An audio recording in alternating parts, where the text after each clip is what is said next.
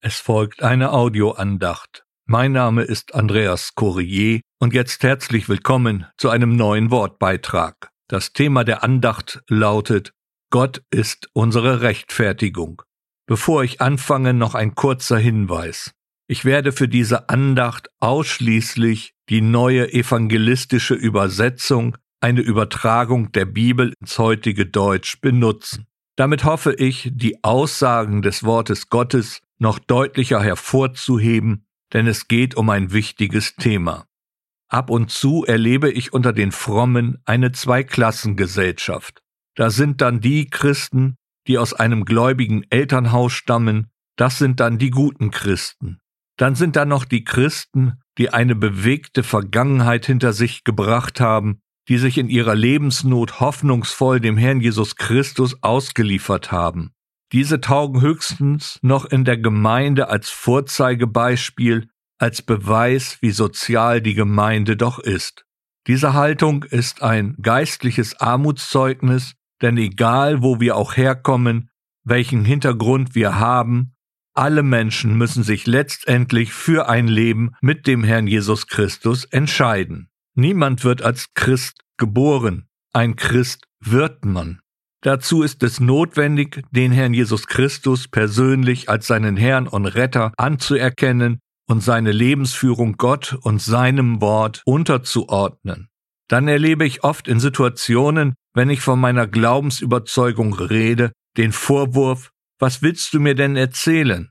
Du hast ja selber getrunken und dich an fragwürdigen Orten herumgetrieben, von den Frauengeschichten gar nicht zu reden. Toll, wenn Menschen meinen, alles von mir zu wissen. Ja, mit einigen Dingen gehe ich offensiv um. Was soll ich da auch verheimlichen? Meine Suchtvergangenheit war deutlich mitzuerleben und nun darf ich sie gebrauchen, um anderen bei ihrem Ausstieg aus der Sucht zu helfen. Aber rechtfertigt meine Vergangenheit jetzt das Verharren anderer in ihrem sündigen Verhalten? Sollte dies ein Grund sein, Gott und sein Angebot des Lebens und der Liebe in seinem Sohn Jesus Christus abzulehnen oder sogar in Frage zu stellen? Egal von welcher Seite die Vorwürfe und Anklagen kommen, die Bibel hat darauf nur eine deutliche Antwort. Wer wird es wagen, diese Auserwählten Gottes anzuklagen? Gott selbst erklärt sie ja für gerecht. Nachzulesen im Römerbrief Kapitel 8 Vers 33. Der Begriff gerecht hat laut Grundtext zwei Ebenen. Da wäre die juristische Ebene. Wir sind gerecht gesprochen, einem fairen Urteil ausgesetzt. Die zweite Ebene geht von Gott aus. Unsere Schuld ist vergeben, die Anklageschrift ist ausgelöscht. Paulus sagt das in seinem Brief an die Kolosser im zweiten Kapitel, Vers 14 deutlich. Er hat den Schuldschein, der mit seinen Forderungen gegen uns gerichtet war, für ungültig erklärt. Er hat ihn ans Kreuz genagelt und damit für immer beseitigt. Wenn also die Schuldfrage von Gottes Seite aus geklärt ist, wer gibt dann jemandem das Recht, ein Kind Gottes zu verurteilen oder zu beurteilen? Auch hier müssen wir uns der Aussage des Herrn Jesus Christus stellen.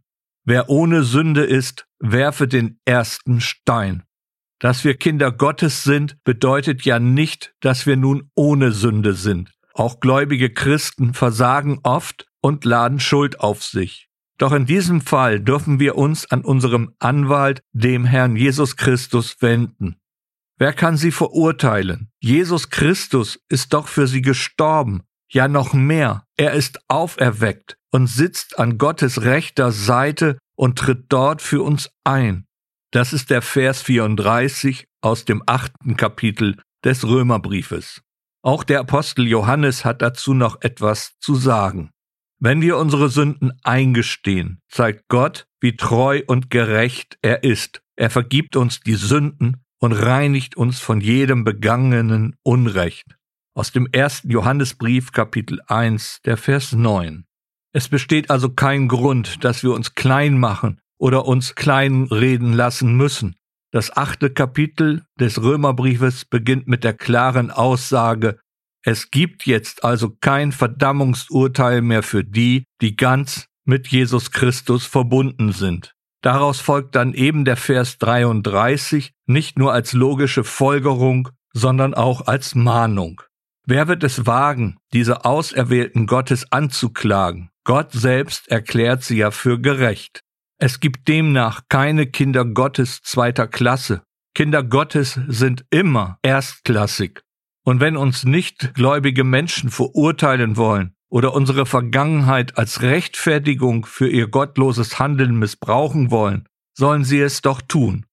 Sie reden sich letztendlich selbst ins Gericht Gottes.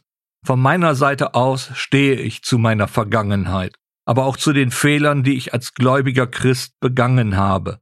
Wenn ich davon rede, ist es immer als Zeugnis, als eine Einladung zu einem Leben mit dem Herrn Jesus Christus gedacht. Egal ob Sünder, ob Kind Gottes, keiner muss so bleiben, wie er ist. Wir dürfen immer zu dem Herrn Jesus Christus kommen, ihm unsere Schuld, unser Versagen bekennen und dann Vergebung erfahren. Dieses nennt man im frommen Jargon Buße tun. Buße hat im biblischen Sinn mit Umkehr einer Richtungsänderung zu tun. Und der Wortbedeutung nach bedeutet es schlicht und einfach, es besser zu machen. Und dieses können wir, weil der Herr Jesus unser Anwalt ist. Ich schließe meinen Wortbeitrag mit den Versen 9 bis 11 aus dem sechsten Kapitel des ersten Korintherbriefes. Wisst ihr denn nicht, dass ungerechte Menschen keinen Platz im Reich Gottes haben werden? Täuscht euch nicht. Menschen, die in sexueller Unmoral leben, Götzen anbeten oder die Ehe brechen, Lustknaben und Knabenschänder, Diebe oder Habsüchtige, Trinker, Lästerer oder Räuber werden keinen Platz im Reich Gottes haben. Und das sind manche von euch gewesen. Aber durch den Namen des Herrn Jesus Christus und durch den Geist unseres Gottes seid ihr reingewaschen, seid ihr geheiligt, seid ihr gerecht gesprochen worden. Amen.